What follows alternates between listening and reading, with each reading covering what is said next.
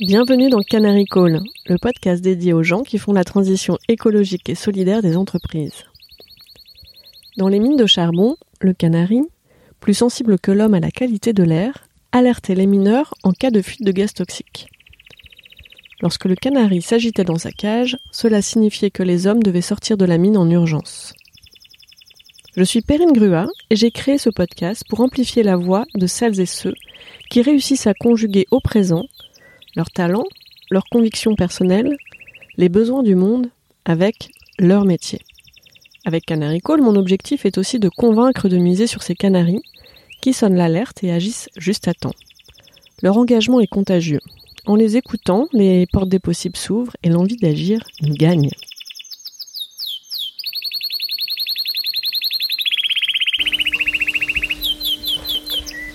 Bienvenue dans le deuxième épisode de la série dédiée à la Convention des entreprises pour le climat. Pour celles et ceux qui veulent bien comprendre les objectifs de cette convention dite la CEC, je vous invite à écouter le premier, soit l'épisode 43, avec euh, le cofondateur Éric euh, Duverger et Arnaud Leroy, qui est président directeur général de l'ADEME, Agence de la transition écologique, et membre du comité des garants de cette convention. Pour rappel, la Convention des entreprises pour le climat, CEC, est portée par plus de 70 bénévoles, regroupe 150 dirigeants, ayant comme objectif commun d'émettre des propositions de transformation environnementale audacieuses et impactantes destinées à être mises en œuvre dans les entreprises. Elle se déroule du 9 septembre 2021 au 18 juin 2022 et rassemble une diversité d'entreprises incarnées par 150 dirigeants, un comité garant de la mission, des experts indépendants, des facilitateurs ainsi que des participants du monde étudiant. Et aujourd'hui, je suis ravie d'accueillir deux des participants de cette CEC. Bonjour Raïs, bonjour Guillaume. Bonjour. Alors pour commencer, Guillaume, est-ce que tu pourrais présenter Raïs Et ensuite, Raïs, est-ce que tu pourrais présenter Guillaume? Hmm. Quel piège Alors j'ai présenté Raïs en, en, en, quelques mots. En fait, on, on s'est rencontrés le 18 septembre 2021. Raïs, tu viens de Syrie, euh, pour le coup. Euh, pas si longtemps que ça installé en, en, France. Et tu pilotes une formidable euh, activité, euh, puisqu'on est sur... Ça gère pas. Hein. non, non, c'est vrai. Puisqu'on est sur le domaine de l'économie circulaire et de la gestion de l'industrie de la ferraille. Et donc tu es installé avec ta petite famille en région parisienne, pas très loin d'ici d'ailleurs, je crois du côté de Montreuil, me semble-t-il. Voilà. Mm. Et Raïs, est-ce que tu peux présenter euh, Guillaume? Guillaume, euh, je l'ai rencontré dans le COC, donc euh, je trouve quelqu'un euh, tout calme, sans son siège, avec son ordi, il note tout, et il regarde fixe, et donc je dis, super malin, super intéressant. Donc, j'ai reproché pour savoir qu'est-ce qu'il fait en plus. Et comme on dit en arabe, maktoub, il fait le même métier que, ou à peu près le mien que euh, dans, dans son ancienne carrière. Et ça m'intéresse bien sûr. Donc finalement, euh, avant euh, de faire, parce que Guillaume, toi aujourd'hui, ton métier? Aujourd'hui, je suis dans, je suis chez Bouygues Immobilier, donc le, le, volet promotion, et je suis directeur de la stratégie climat. Ok. Tout à et fait. Donc, avant de faire ça, il faisait le même métier que toi aujourd'hui. Oh, exactement. Donc peut-être c'est le lien sacré qui m'a tiré un peu vers lui. Et en plus, quand j'ai regardé ta page euh, LinkedIn, j'ai vu innovation, tout ça. Et moi, quand je trouve innovation, climat, création, ça me vraiment, ça me tire toujours les, les profils, les innovation. Euh, ça, ça m'inspire en fait. Finalement, est-ce que vous pourriez nous partager, euh, que ce soit à titre personnel ou à titre euh, professionnel, qu'est-ce qui vous a amené à participer à cette convention des entreprises pour le climat? Comment, comment vous y êtes arrivé, euh, Raïs?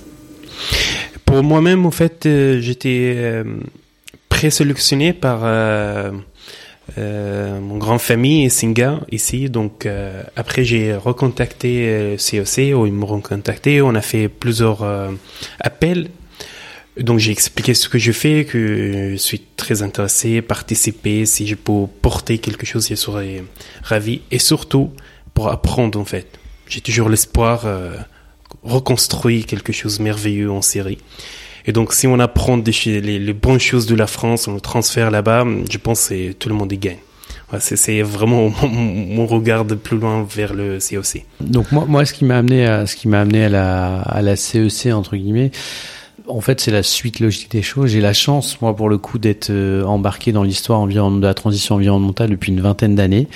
C'est un pari fou que j'ai euh, que j'ai pris euh, à la sortie de mes études. J'ai j'ai une formation de biologiste et euh, bah, l'histoire de la vie a fait que je me suis retrouvé dans le monde de l'entreprise euh, sur la thématique environnementale. Et euh, en fait, ce qui m'a guidé, c'est de me dire, pour moi, je vais le transformer dans l'entreprise de l'intérieur. Donc finalement, là, c'est la CEC, c'est un peu d'un parcours de, de 20 ans qui vient, euh, c'est des petites graines qu'on a semées il y a, il y a une vingtaine d'années qui sont en train de germer avec tous les, les fous furieux comme moi qui, qui ont fait ça il y a une vingtaine d'années. Et la CEC est un, fait un des écosystèmes qui est en train de naître. Donc il était tout naturel que je rejoigne ça et que je porte euh, très fièrement, pour le coup, euh, une entité du groupe Bouygues euh, dans cette formidable aventure. Et on en reparlera par la suite qui est en pleine transformation sur ces sujets-là. Donc ça s'est fait tout naturellement en fait. C'est un outil aussi pour toi pour transformer l'entreprise de l'intérieur. Complètement, ouais, ouais, ouais, tout à fait, exactement. Est-ce que tu peux nous expliquer finalement euh, comment tu es parti de la, la, Syrie, comment tu es arrivé en France et ce que, ce que tu fais aujourd'hui?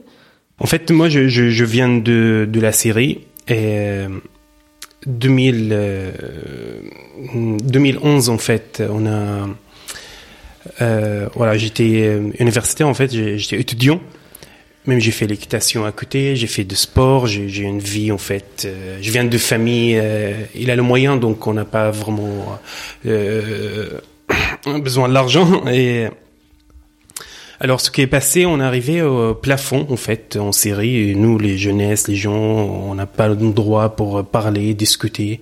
Par exemple cette discussion, ce qu'on fait tous les trois, c'était une rêve en série. Hmm. On n'a pas le droit de le faire. On a même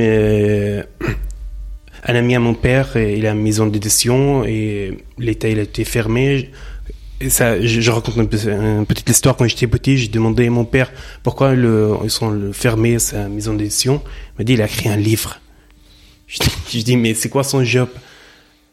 Il m'a dit non non quand on dit écrire un livre, ça veut dire il a touché des des, des, limites. Et c'est quoi la limite En fait, on, on, dit les rues sont sales, on dit c'est ça la limite. Hein. Donc vraiment, en 2011, on est arrivé à un, un, espace, on peut pas, voilà, c'est euh, Il n'y a plus de liberté. Euh, euh, Aucune liberté, mais on n'a pas de journaux, on n'a pas de livres, on a, on a, on n'a pas de télé, pas de radio, bah, il n'y a rien. Et nous, des jeunesses avec l'internet, tout ça, on a beaucoup d'espoir. Donc on a fait, on a dit, on fait une révolution. Allez, sympa. Pacifique, on a créé nos chartes, on a créé des choses, on a présenté ce qu'on veut faire, pacifique 100%, on a sorti avec de, qu'on s'appelle le, le, vitrino de cornu, et pour montrer l'État, que, le gouvernement qu'on est pacifique.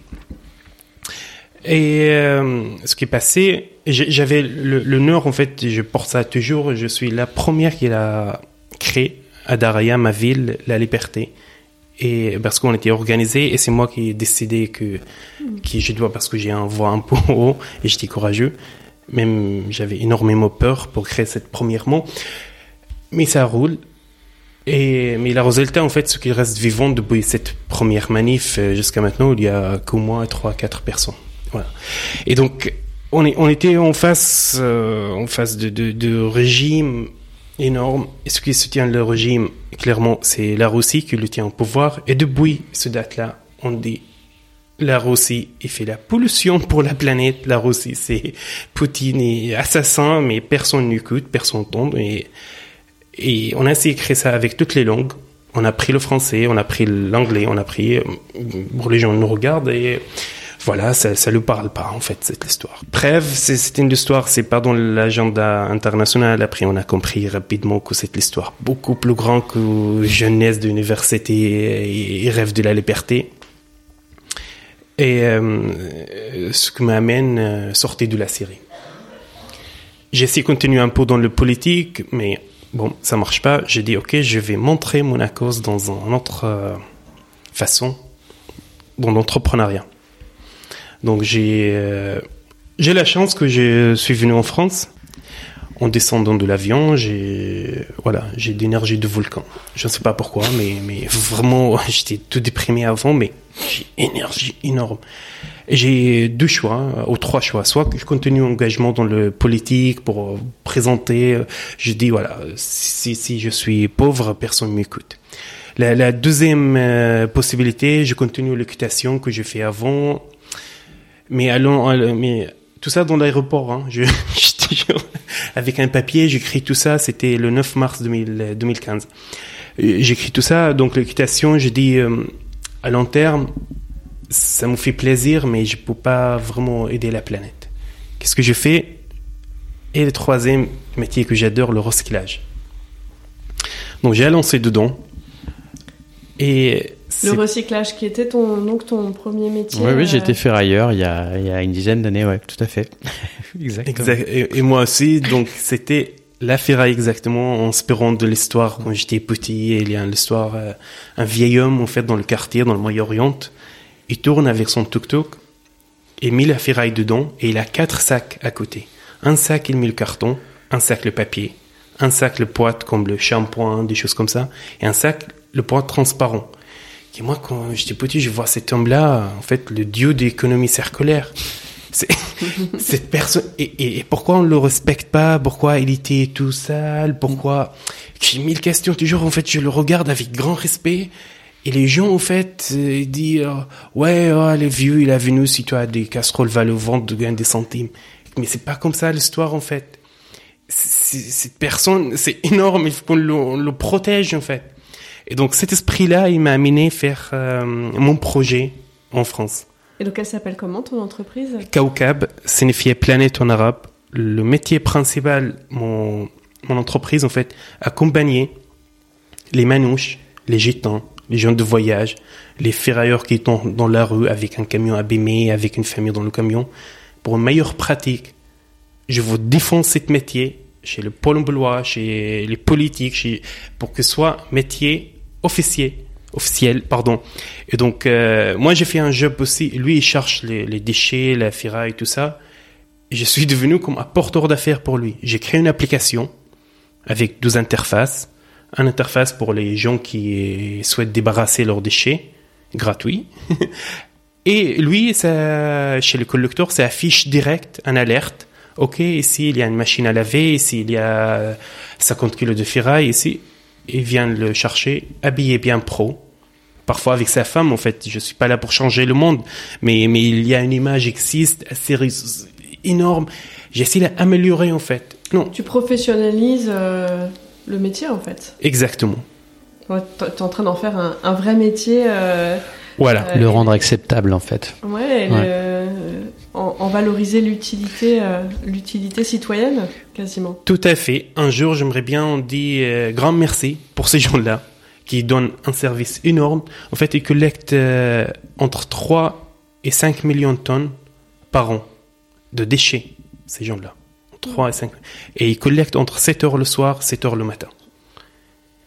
Et toujours on dit ah on le voit pas ou je ne sais pas. Mais, mais mais ils sont là ils sont des milliers des milliers ils sont des familles énormes. Et, et vraiment j'ai l'honneur maintenant que j'ai jusqu'à maintenant j'ai une toute petite entreprise avec quelques salariés mais on a accompagné dizaines hmm. dizaines ils sont voilà des exemples. Donc là vous êtes combien euh, dans ton entreprise? 5, euh, 6 dans l'entreprise interne et externe. En fait, euh, on a on a une vingtaine de collecteurs. Euh, on est en train de le accompagner actuellement. Et tu es incubé, hein, c'est bien ça, chez Oui, j'étais incubé chez Singa, chez Make Sense, La Ruche. Donc j'ai créé un bon, bon réseau. et donc là, ton objectif avec la CEC e pour pour cette entreprise, euh, c'était quoi euh, En fait, je suis arrivé à une étape sans décision politique. Je peux pas aller très très loin. Pour, pour euh, accompagner les, les manouches pour un métier pro ici en France, vous voyez, qui, ces gens-là, ils portent valeur en fait. Toujours quand on parle à déchetterie, déchetterie dit oh là là, on porte plein contre eux, ils viennent voler le ferraille, ils viennent le... Mais on dit mais si on lui donne le ferraille, Vous, vous payez en fait pour avoir des bennes, pour avoir plein de choses, même si le villa, euh, la ferraille il a une petite valeur, mais la sécurité que vous le faites avec le caméra, avec tout ça, en fait, et si on le donne, on fait l'insertion pour, pour ces ferrailles-là, si on le donne les ferrailles dans la ville, ces gens-là, ils ont de valeur. Donc, donc l'objectif, on a, euh, pour qu'on fonctionne très bien, on a besoin euh, de, de décisions. Une décision de pouvoir politique. La mairie, les gens, ils disent, OK, vous êtes sympa, vous avez de valeur ajoutée, on est d'accord de travailler avec vous. Et si on fait de bêtises, c'est nous le responsable. Hein. J'ai toute l'entreprise que j'ai fait pour porter cette responsabilité. Et on a euh, besoin de décisions de pouvoir privé aussi, type Suez, Violia, Paprec, les, les gros, qui dit oui, vous êtes complémentaires. Hmm. Vous faites des choses, on peut pas le faire. Vous faites le 5 kilos, 10 kilos. Nous, on peut pas envoyer un camion énorme pour, euh, pour une machine à laver. Donc, euh, c'est ma bataille maintenant. Et j'espère, euh, avec Suez, on a, on a trouvé des bons retours, on a, on a bien bien avancé avec eux, on, présente le projet auprès de mairie, donc ça roule, mais, il faut qu'on accélère plus rapide, on a des milliers de familles, tout, tout, le monde est porte plein contre eux, on le dégage de mm. l'entreprise, on le dégage. Mais, mais si on le voit de, de, autre façon, c'est genre de valeur en fait. Mm. C'est vraiment comment euh, ton entreprise euh, euh, sociale et solidaire, parce mm. que c'est une entreprise de, de l'ESS, si j'ai bien compris fait. en termes de, de statut, joue un rôle aussi politique en fait dans la société. Tout à fait, on a besoin, on a besoin de soutien politique. Oui. Finalement, qu'est-ce que vous, vous avez euh, à vous apprendre l'un de l'autre à travers cette expérience de la CEC J'ai envie de dire euh, personnellement, mais aussi euh, professionnellement, puisque vous êtes quand même dans, dans, un grand groupe versus dans une start-up de l'ESS. Et, et qu'est-ce que vos entreprises ont à s'apprendre aussi réciproquement dans cette aventure? Déjà, moi, moi, je vais repartir quand même de la base de mon métier. Euh, finalement, la promotion, qui est, bah, c'est, on a un point commun, c'est que c'est un métier détesté aujourd'hui la promotion parce que la promotion immobilière. la promotion immobilière, effectivement, c'est un métier qui est qui en termes d'acceptabilité qui est de moins en moins accepté. J'ai une j'ai quelque ah chose que je dis régulièrement, c'est euh, finalement il y a deux métiers qui sont détestés aujourd'hui. Alors autre euh, c'est euh, journaliste et promoteur. Voilà. en ce moment finalement si vous êtes journaliste ou promoteur, vous n'êtes pas forcément dans les métiers les les les, les mieux vus en ah termes d'acceptation. À quoi vous le percevez? Ah non, c'est c'est une étude qu'on a j'avais entendue voilà. Oui, ma, si vous ma femme jeune, ma femme journaliste, je vois très bien. c'est c'est pas des métiers parce qu'on on porte des choses qui socialement ou environnementalement sont sont un peu décriées. Sauf que euh, un promoteur immobilier est sur une chaîne de valeur qui est euh, sur un besoin essentiel, se loger. Voilà. Et en fait, au travers de, de la CEC e ou des ou de, de rencontres que j'ai pu faire euh, comme comme Race, ce qu'on revient à quelque chose de, de fondamental aujourd'hui qu'on recherche, c'est la c'est cette caisse de, de sens finalement et de comment on, on repositionne notre projet de société autour d'une autour de valeurs communes qu'on a peut-être perdu et qu'on a qu'on a peut-être perdu aussi dans ces grands groupes euh, pour le coup.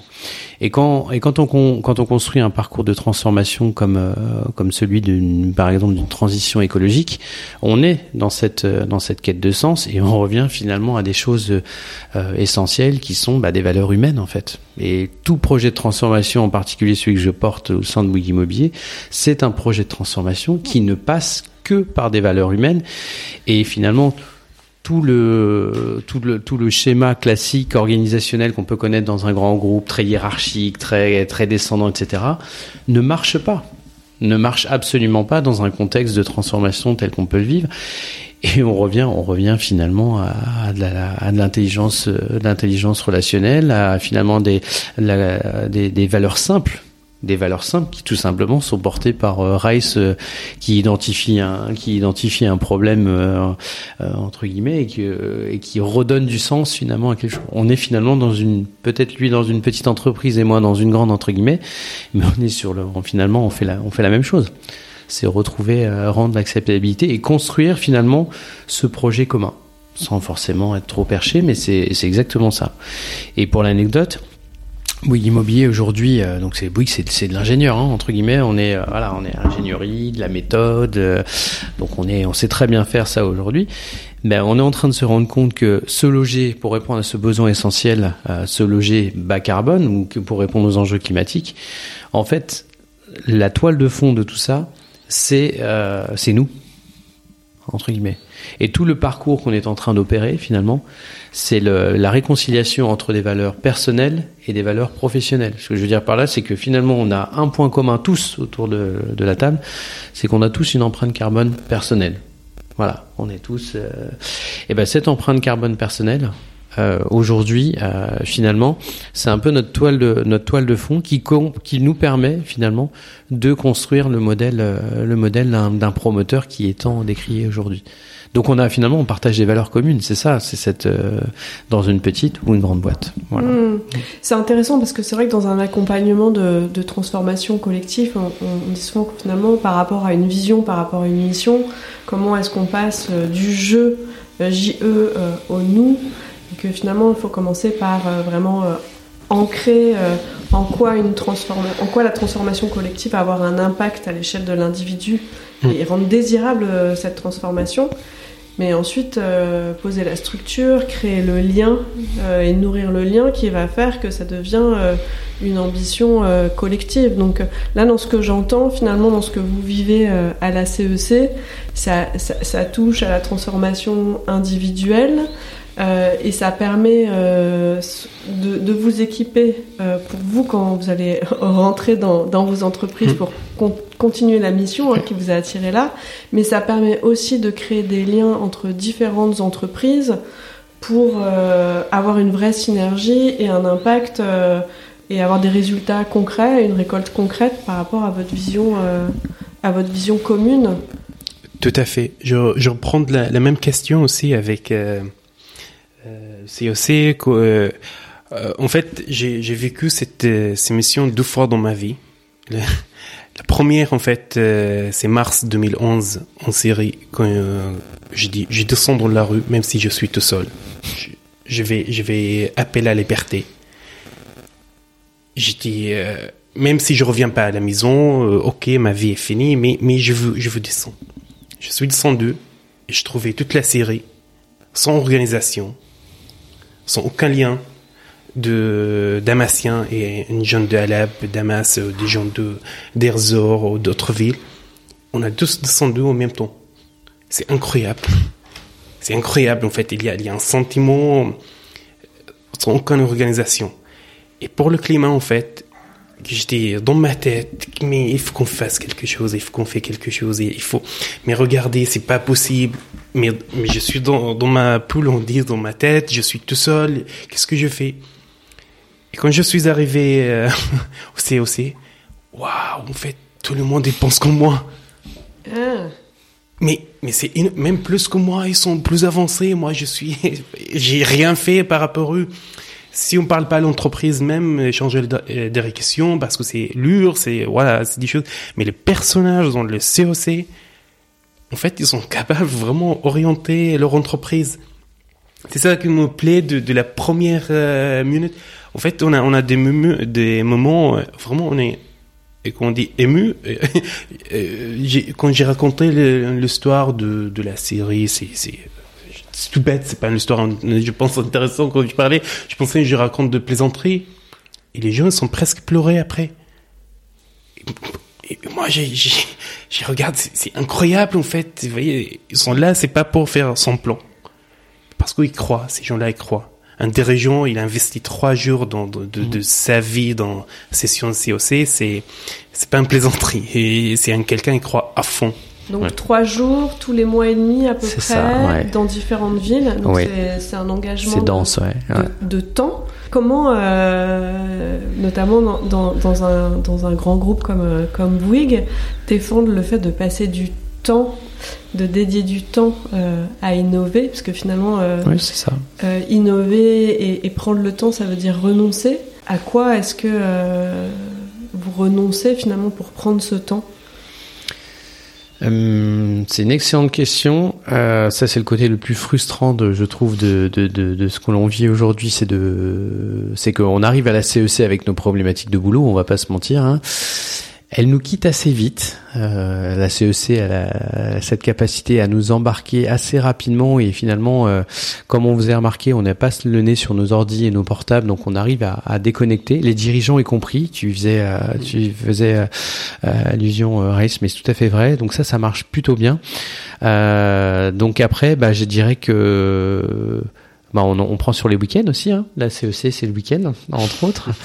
Euh, donc, euh, on prend le temps, en fait. On a, enfin, mais ça se fait, ça se fait naturellement. Et alors, j'allais dire, pour mon cas particulier, c'est un formidable aussi outil euh, qui m'alimente, qui alimente ma réflexion en particulier, et qui euh, finalement euh, vient vient en cohérence avec le, mon travail, mon travail quotidien. Donc c'est un formidable investissement. Si je dois employer euh, des termes, euh, j'ai un TRI exceptionnel sur sur sur sur le sujet. Donc je vais prendre le temps, ça vaut le coup. Voilà. Ouais, prendre le mm. temps, ça vaut le coup. Mais c'est un peu une question que je me pose après sur la question du déploiement en entreprise, mm. où euh, finalement tu dis, ben je prends sur mes week-ends aussi pour rattraper. Et je me dis, mais pareil, quand il va falloir mener, euh, parce que vous êtes tous en, en, train de travailler sur vos transitions écologiques et solidaires, ça veut dire de nouveaux projets qui rentrent et donc du temps et euh, ça va être compliqué de dire à tous les collaborateurs euh, bon, bah, vous allez du coup vous allez travailler le week-end pour arriver à ah oui surtout pas surtout pas il faut pas leur dire. Mais c'est une réalité c'est que hein. voilà tout le monde est déjà à temps plein voire plus. Euh, comment euh, comment est-ce qu'on fait à quoi c'est vraiment une question que je me pose moi. Comment à quoi renoncer dans les entreprises pour réussir à passer du temps? Parce que ça prend du temps de lancer de lancer ces mouvements là euh, et ça, et c'est long en plus parfois de voir les résultats, donc c'est pas des quick wins. Non, c'est pas des quick wins, et pourtant il en faut, il en faut parce qu'on vous parliez tout à l'heure, il faut rendre cet aspect parce qu'on est sur des thématiques extrêmement anxiogènes, on va pas se mentir, on est quand même, euh, donc il faut trouver des clés de désirabilité. Hein, ça c'est la clé pour emmener et embarquer. Et euh, c'est c'est un un travail épuisant. Hein. Enfin, on va pas se mentir non plus. Il faut une énergie. Tu parlais euh, l'énergie du volcan tout à l'heure. Je rejoins. Mais le volcan, bah de temps en temps, il faut lui retrouver des sources de. faut qu'il y ait de la lave qui revienne. Hein, euh, pour le coup. Non, notre enjeu maintenant, en fait, c'est de trouver les relais. C'est-à-dire que là maintenant, euh, on va, j'ai coutume de dire que finalement on va, on va emprunter une recette du Covid, euh, c'est-à-dire qu'il va falloir procéder par viralité. C'est-à-dire que là maintenant, euh, il faut qu'on s'aime, on s'aime et qu'on embarque, on embarque avec nous. Sinon, sinon on n'y arrivera pas. C'est clair que, et c'est le, le, fondement même de la CEC. On est 150 aujourd'hui, à la fin de l'année, on sera 1500, 15 000, 150 000, 1 million 500 000. C'est ça l'idée, parce que tout seul, à un moment donné, il est clair que qu'on qu'on qu'on s'épuisera et on prend ce chemin-là. Ça en prend. Hmm. Donc, sacrifier, entre guillemets, mais c'est même pas le bon terme, sacrifier quelques, quelques week-ends. Donc, euh, oui, ça veut dire un peu moins être avec sa famille, etc. Ou même euh, rattraper le temps perdu. Ça vaut le coup pour la suite. Voilà. Et c'est mm. en train de s'opérer dans ce sens-là. Mais il faut absolument, effectivement, qu'il y ait des relais. Ouais, Oui, mais c'est tellement riche hein, ce qu'on fait. Moi, je trouve c'est c'est comme un sens de de la vie. Toujours, on fait le boulot, boulot, on fait des choses euh, classiques. Et maintenant, c'est enrichi. Et c'est aussi, et personnellement, il a enrichi si ma, ma vie, en fait. Vous voyez, ici en France, de, de, matin jusqu'à ce soir, toujours, je poste, je poste. Ok, maintenant, je, je poste, mais, mais avec une assurance que je fais des choses bien pour moi-même, pour la vie. Et ça, ça, ça me plaît énormément. Et bien sûr, avec toutes les confiances de, de mes collègues dans les CEC pour un bon planning, bon euh, feuille de route euh, qu'on va le créer ensemble pour l'appliquer plus tard. Comme tu as dit Guillaume, c'est pas juste euh, on sait, non, on va on va faire aussi, on va faire quelque chose. C'est euh, ce que ce que vous partagez, ça me rappelle vraiment l'essence à l'origine de Canary Call, parce que Canary c'est l'oiseau que les mineurs emmenaient avec eux parce que très sensible, et notamment à la qualité de l'air, en cas de, de, risque de coup de grisou, il les alertait. Donc euh, hmm. c'est un lanceur d'alerte, c'est euh, un ultra sensible qui perçoit les signaux faibles et puis qui est le premier aussi à en, à en souffrir. Donc quand j'entends bah, finalement euh, euh voilà, intuitivement, j'avais besoin d'aller dans la rue, j'avais besoin de réagir, de, de, me révolter. Quand je suis arrivée euh, dans l'avion hmm. à Paris, j'avais une énergie de volcan. que toi finalement Guillaume voilà tu as toujours eu hmm. cette intuition et qu'aujourd'hui elle est tellement forte que tu es prêt à, donner ton, hmm. ton temps enfin qu'il n'y a pas de frontière là-dessus entre le personnel et, le professionnel pour moi c'est vraiment ça finalement le, hmm. le, point commun des Canaries qui, a, qui avec une intuition très forte s'investissent dans des projets, des actions qui n'ont encore jamais été faites, ouvrent la, le chemin et puis ensuite avec l'envie d'engager euh, le, le, le, plus grand nombre. Donc euh, vous, par rapport justement euh, à, ce qui se passe en ce moment, quel serait votre canary call, votre, votre cri d'alerte du, du moment, respectivement? Le message que vous auriez envie de passer? Et j'entends aussi que finalement le fait de, vous rejoindre tous là autour de conviction euh, redonne de l'espoir et de l'envie et, remet de l'énergie dans le dans le volcan. ça c'est vrai, ça c'est vrai. Le rencontre de temps en temps, je pense c'est c'est tellement précieux. Voilà. Je suis scientifique à la base, donc c'est vrai que quand sortent des rapports du GIEC, etc., qui sont pour le coup une accumulation de preuves euh, qui nous mettent entre guillemets le nez dedans hein, aujourd'hui vers mm. quelque chose de, qui n'est pas possible de remettre en question, ou alors euh, avec des règles mathématiques que je ne connais pas encore ou qu'on devrait inventer. Euh, voilà, on est sur un état de fait euh, qui commence à faire, enfin c'est, ça y est, on y est entre guillemets. Mais j'ai pas envie de parler de ça parce que ça, je le vis depuis, euh, ça fait 20 ans entre guillemets qu'on en parle. Euh, cette prise de conscience à la CEC, on l'a fait. moi, j'avais la, j'ai la chance d'avoir d'avoir été informé un, peu au préalable. Par contre, c'est là très clairement, je vois l'accélération entre guillemets de, de, finalement de ce switch qui est en train de s'opérer. Et c'est ça que j'ai envie de, envie, une CEC il y a cinq ans, elle aurait jamais vu le jour, ou elle aurait, elle aurait capoté en route, ou elle aurait, euh, elle aurait pas été au bout, ou elle aurait, elle aurait été entre soi. C'est ça qui est extraordinaire et qui est en train de se passer, c'est qu'on n'est plus entre soi entre guillemets, on n'est plus sur euh, réservé à. Moi, j'ai connu le monde entre guillemets du développement durable réservé à des sachants. Voilà, on est entre nous. Euh. Ça, c'est fini, ça. C'est complètement fini. Et vous parliez tout à l'heure, en fait, la clé euh, qui va se passer, comment on peut extraire finalement du, du, quotidien pour que les, les, gens se mettent dans ces dans ces nouveaux projets. C'est pas tant ça qui va se passer. Enfin, à mon sens, mmh. c'est que au sein même finalement de son parcours professionnel ou de son parcours personnel, cet input va, va arriver et va transformer en profondeur. Que ce soit les ressources humaines, que ce soit une direction de l'ingénierie, une direction financière, etc. C'est ça qui va s'opérer. Donc c'est euh, donc le, message assez clé, c'est que cette, on a coutume de dire à la CEC fin de la RSE à la papa. La RSE à la papa est en train de mourir, emportant avec lui le greenwashing. Par contre, ce qui reste, c'est un, un, formidable élan de transformation qui impacte, pour le coup, euh, toutes nos organisations, qu'elles soient associatives, entreprises, personnelles. C'est ça qui est en train de se passer, et ça, ça s'est fait dans les dans les quelques dernières années. Euh, donc, c'est un formidable élan, et donc le volcan là, il est en train de reprendre beaucoup d'énergie. voilà, on va le laisser. Euh. Donc, c'est un formidable élan d'optimisme que j'aurais, malgré malgré un contexte scientifique alarmant. Voilà. Hmm. Donc finalement, il y a, y, a, y a, un vrai élan en ce moment et, et, beaucoup plus de canaris qu'on. Il y a beaucoup plus de canaris. On pu le croire en fait. Exact, ouais, tout à fait. Moi-même, je suis euh, impressionné euh, déjà des manifs des petits. Je pense que grâce à eux, on est là.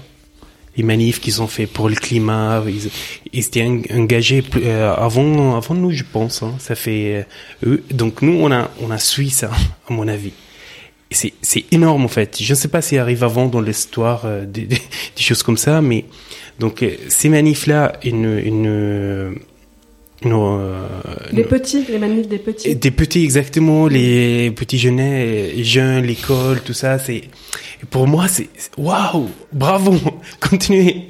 Et donc, ça nous amène, euh, ce voilà, il, il, il, était bien entendu chez les dirigeants, en fait ce qui est permis, comme tu as dit, avant 10 ans, avant 5 ans, c'est presque... Euh, c'est impossible parce qu'il n'y a, pas de manif, en fait, pour le climat. Donc, euh, et je suis impressionné aussi de tous les jeunes, en fait, qui travaillent chez Singa, chez Mexens, chez les... Ça. En fait, ils quittent des cabinets de finances, cabinets hmm. des conseils. Hmm. La fameuse grande démission. Euh. Waouh, avec des salaires énormes, des salaires je, je peux pas les... Et voilà, ils quittent pour, pour, voilà, un SMIC ça me va, mais, mais je veux faire des choses pour ma vie, science dans ma, sens dans ma vie. En fait, ils sont sérieux, hein, ils ont quitté, c'est pas, pas juste, voilà, je vais, j'ai un projet. Non, ils ont tout quitté. Et ça, c'est énorme, en fait, parce qu'on était éduqués, voilà, il faut qu'on gagne l'argent, il faut qu'on soit salarié, il faut qu'on soit, je ne sais pas, meilleure école pour, pour meilleur salaire. C'est pas direct, mais plutôt, c'est intéressant euh, ce dont tu fais part parce que finalement c'est vrai que souvent ces grandes décisions dans les dans les c'est vrai que moi avec mon activité de, de recrutement mmh. de coach je peux voir que ces grandes décisions euh, radicales elles, elles, peuvent arriver dans un moment de, de crise euh, de vie politique euh, climatique mais là ces jeunes là ils le prennent de manière euh, intuitive quasiment en fait c'est pas mmh. il y a rien qui les accule au moment T à prendre une décision. C'est pas parce que eux-mêmes ont été licenciés euh, ou qu'ils sont dans un pays en guerre ou euh, euh, ils prennent cette décision. Et donc ça, ça c'est nouveau. Tu as, je l'avais jamais vu comme ça. C'est vraiment euh, intéressant ce tu. Et voilà, j'ai vu ça chez, chez les petits, mes, mes collègues chez Singa, tout ça, et aussi chez les grands. Mon associé oui. et Guillaume oui. et et, euh, et plein de gens j'étais avec Guillaume, je raconte l'histoire de mon associé, il a, il a 54 ans, il a dirigé un grand groupe au Chine. Il a tout quitté. Il me rejoint dans mon aventure. Et un grand respect, en fait. c'est, euh, en fait, tu sens qu'il y a des choses, euh, une force magique. Voilà, il nous amène tous ensemble pour, pour euh, défendre une cause.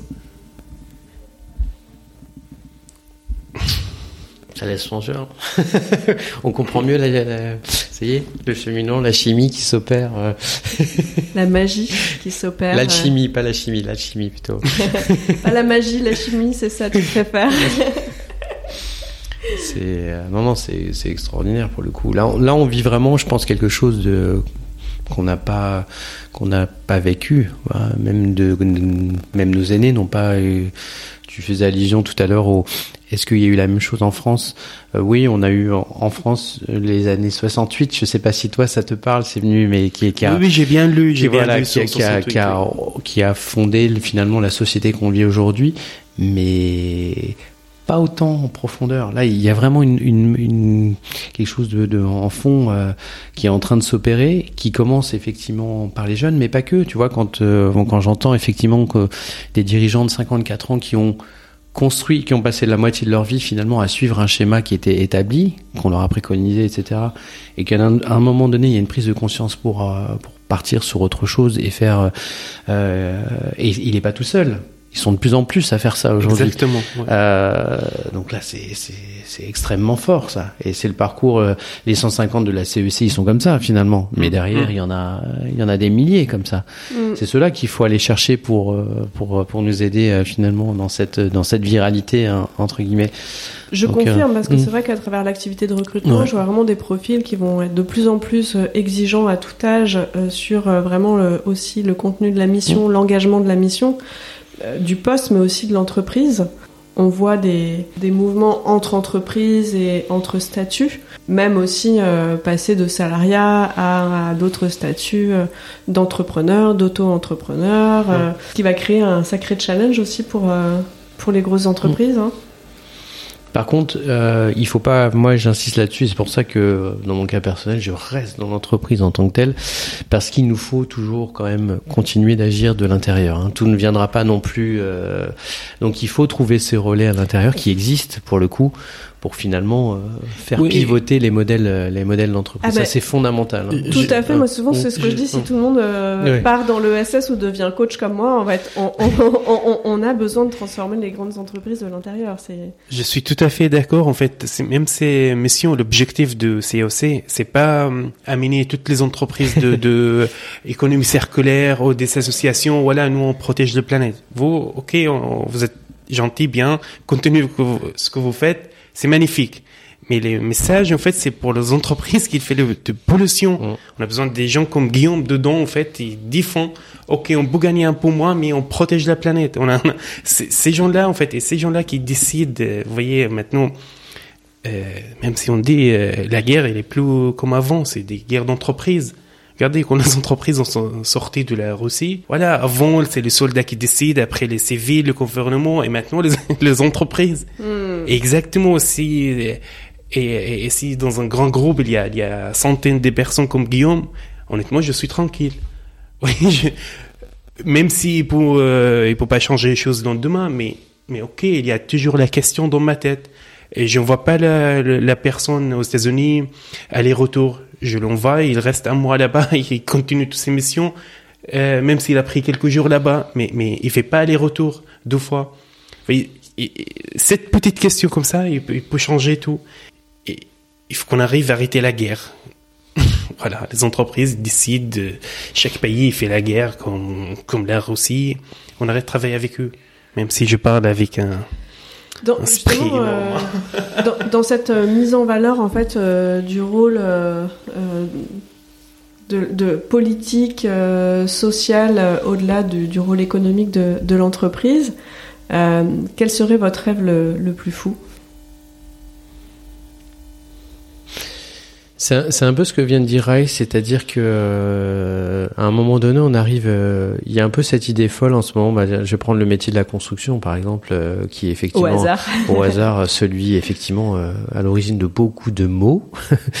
c'est que sur un moment donné, rien n'empêche effectivement de continuer à, à avoir des des des entreprises qui font, euh, qui génèrent de la valeur. Alors pas la même valeur que celle qu'on peut euh, imaginer, mais de manière un peu plus euh, moins concurrentielle entre guillemets. C'est-à-dire que là, à un moment donné, vous parlez de rêve entre guillemets, et c'est un peu l'ultime, c'est le palier ultime de la CEC vers ce, vers l'entreprise régénérative contributive. Hein, c'est qu'à un moment donné, sur des secteurs en particulier, on, a, on aille tous vers un projet commun. Ce qui veut dire que sur des sujets comme, euh, je vais prendre un exemple très très concret, basico-basique, dans la construction, on a une problématique, c'est le béton parce que c'est celui qui euh, génère les gaz à effet de serre.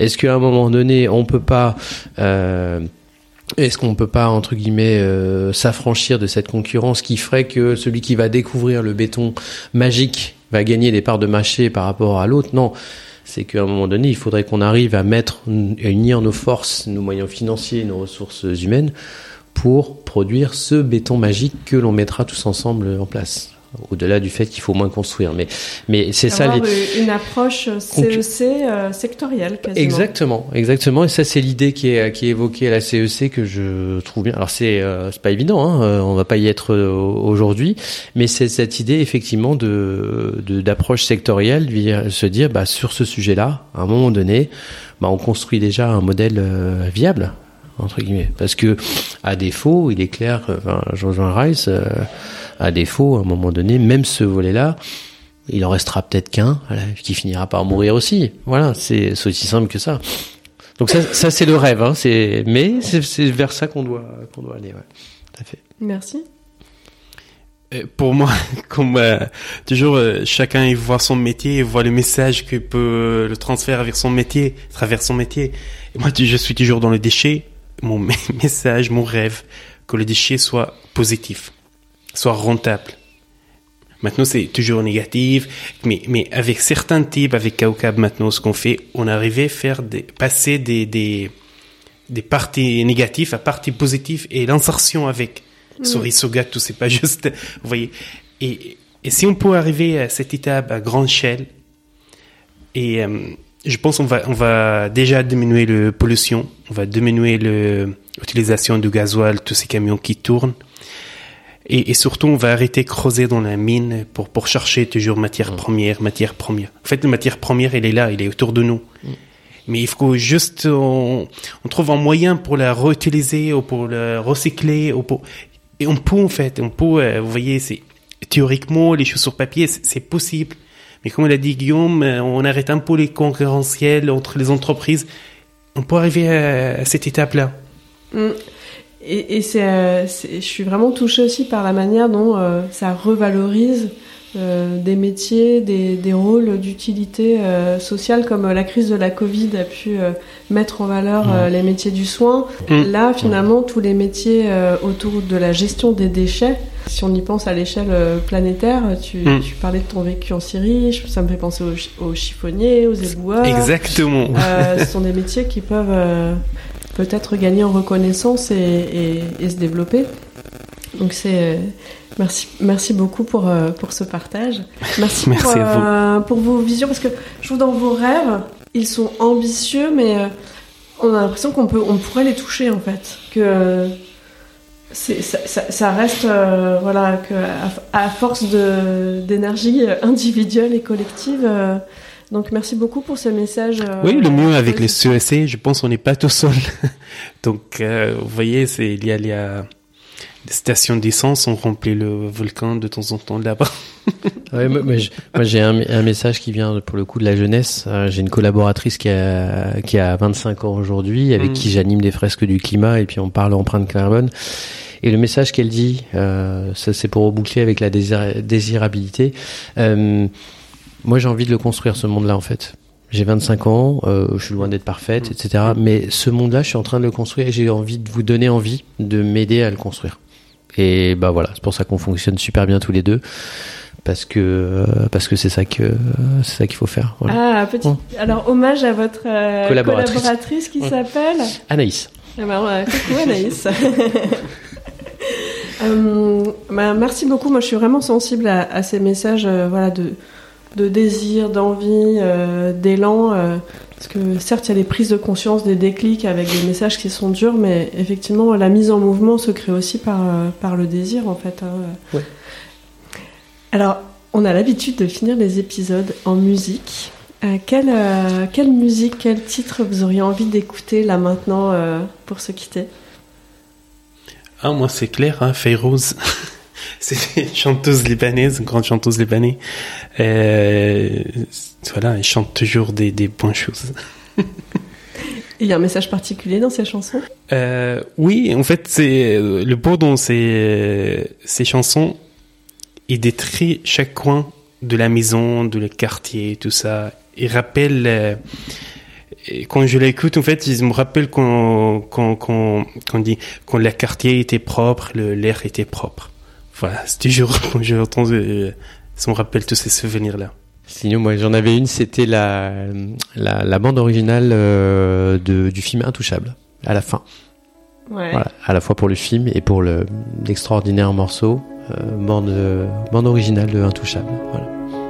Eh bien, merci beaucoup. C'est parti. Merci.